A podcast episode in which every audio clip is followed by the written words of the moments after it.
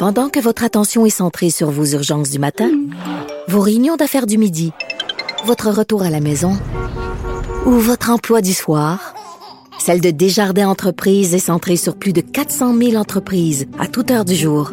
Grâce à notre connaissance des secteurs d'activité et à notre accompagnement spécialisé, nous aidons les entrepreneurs à relever chaque défi pour qu'ils puissent rester centrés sur ce qui compte, le développement de leur entreprise.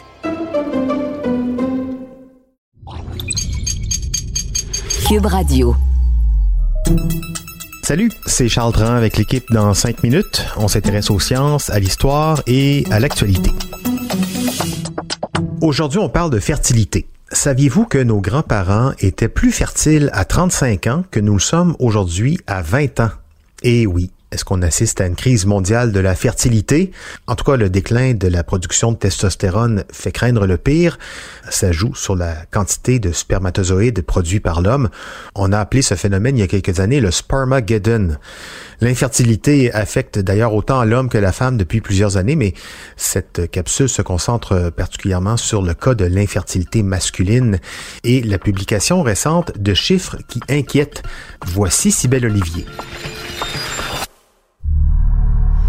En 2017, la docteure Shana Swan, l'une des plus grandes épidémiologistes dans le domaine de l'environnement et de la reproduction humaine, et son équipe de chercheurs ont réalisé une étude. In 2017, we published a meta-analysis um, Et les résultats présentés au public ont provoqué une onde de choc. And what we found was that sperm count had declined very significantly L'étude démontrait que depuis 40 ans, le nombre de spermatozoïdes chez les hommes des pays occidentaux a chuté de plus de 50 Ils en sont arrivés à cette conclusion après avoir examiné 185 études portant sur près de 45 000 hommes en bonne santé.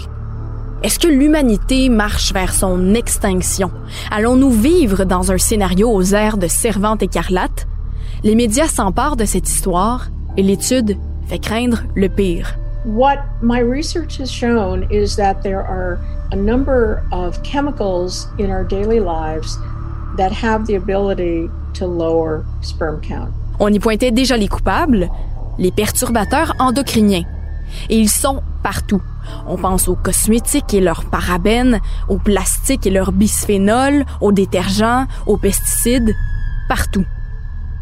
Et en 2022, le sujet continue de faire parler.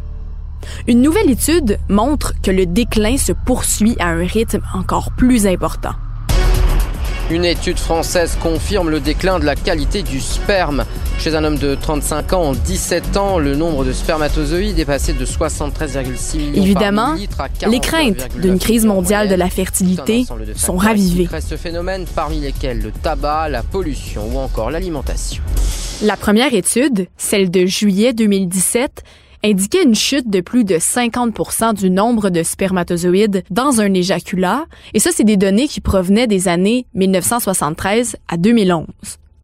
Mais le 15 novembre dernier, en 2022, les nouveaux chiffres publiés dans la revue Human Reproduction Update montrent que le déclin s'est poursuivi pour atteindre une chute des spermatozoïdes de 62 on peut se demander à quoi ressemblera le scénario en 2050 si le déclin poursuit sa trajectoire. Mais ce que les études révèlent avec certitude, c'est que les produits chimiques dans notre environnement et les modes de vie peu axés sur la santé perturbent énormément notre santé hormonale. C'est les fameux perturbateurs endocriniens qui bloquent les effets des hormones, comme la testostérone, et qui entraînent la baisse du nombre de spermatozoïdes chez les hommes, une augmentation des cancers et des anomalies génitales masculines. Alors en 2022, on craint non seulement une baisse continue des naissances, mais aussi une augmentation du nombre de problèmes de santé graves. Comme je l'ai dit, l'étude de 2017 a causé un tourbillon d'angoisse propulsé par différents médias. Researchers have recently found staggering drops in male sperm count in Western countries. The big question is why? Et bien que le sujet soit pris très au sérieux et qu'il doive nous faire réfléchir, certains chercheurs relativisent et nous disent Attention, la crise existentielle internationale et la survie de l'homme ne sont peut-être pas aussi menacées que la docteur Swan l'affirme.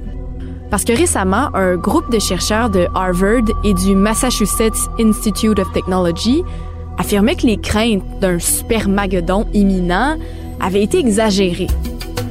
Ils critiquent surtout le constat suivant. Le nombre de spermatozoïdes est un indicateur précis de la fertilité masculine et de la santé globale. Le lien semble logique parce que sans sperme, il ne peut pas y avoir de conception. Mais puisque l'Organisation mondiale de la santé établit qu'un nombre de spermatozoïdes normal va de 15 à 250 millions de spermatozoïdes par millilitre, difficile alors d'affirmer que plus, c'est mieux. Alors voilà où leur méfiance réside. Les critiques appellent donc à la prudence. L'humain ne cessera sûrement pas de se reproduire d'ici 2050. Mais attention, nous disent-ils aussi, parce qu'il ne faut pas tomber dans la négligence. Parce que s'il y a une chose qui est prouvée et indubitable, c'est que ce qui se retrouve dans notre environnement et dans notre quotidien affecte bel et bien nos hormones et met à risque la fertilité. Si on veut faire attention et cibler les coupables, il faut faire des choix de vie réfléchis, individuellement, mais collectivement aussi. Mais comment faire notre part? Mais déjà en commençant par des choix judicieux de consommation, mais surtout se renseigner. On limite le plastique dans notre cuisine, on porte une attention particulière aux produits ménagers et aux cosmétiques, allant des shampoings aux crèmes pour le visage. L'alimentation bio, quoique dispendieuse, ça reste toujours une bonne option pour éviter les pesticides. Bien sûr, on proscrit la cigarette, la consommation d'alcool excessive et on applique tous les judicieux conseils qu'on nous répète en permanence. Une fois ces choix individuels mis en pratique, il faudra convaincre notre gouvernement d'être plus sévère et nous demander si on veut que l'interdiction massive des perturbateurs endocriniens soit un jour considérée comme essentielle à la protection de la santé publique. Et il faut se rappeler d'une chose, il ne faut pas tenir notre fertilité pour acquise.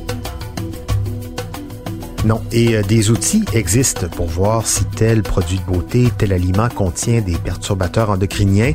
Le Environmental Working Group, le EWG.org, propose sur son site plusieurs guides pour y voir plus clair, mais encore plus simple, une application qui vous permet de scanner tout simplement le code barre d'un produit en magasin et d'avoir euh, une indication claire et précise de son empreinte chimique.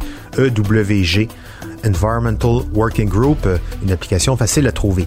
Et puis pour ceux qui ne se sentent pas visés par cette problématique d'infertilité, rappelez-vous que les perturbateurs endocriniens affectent tous les systèmes hormonaux, qu'on se soit reproduit ou pas. Merci, Sybelle Olivier. C'était en cinq minutes.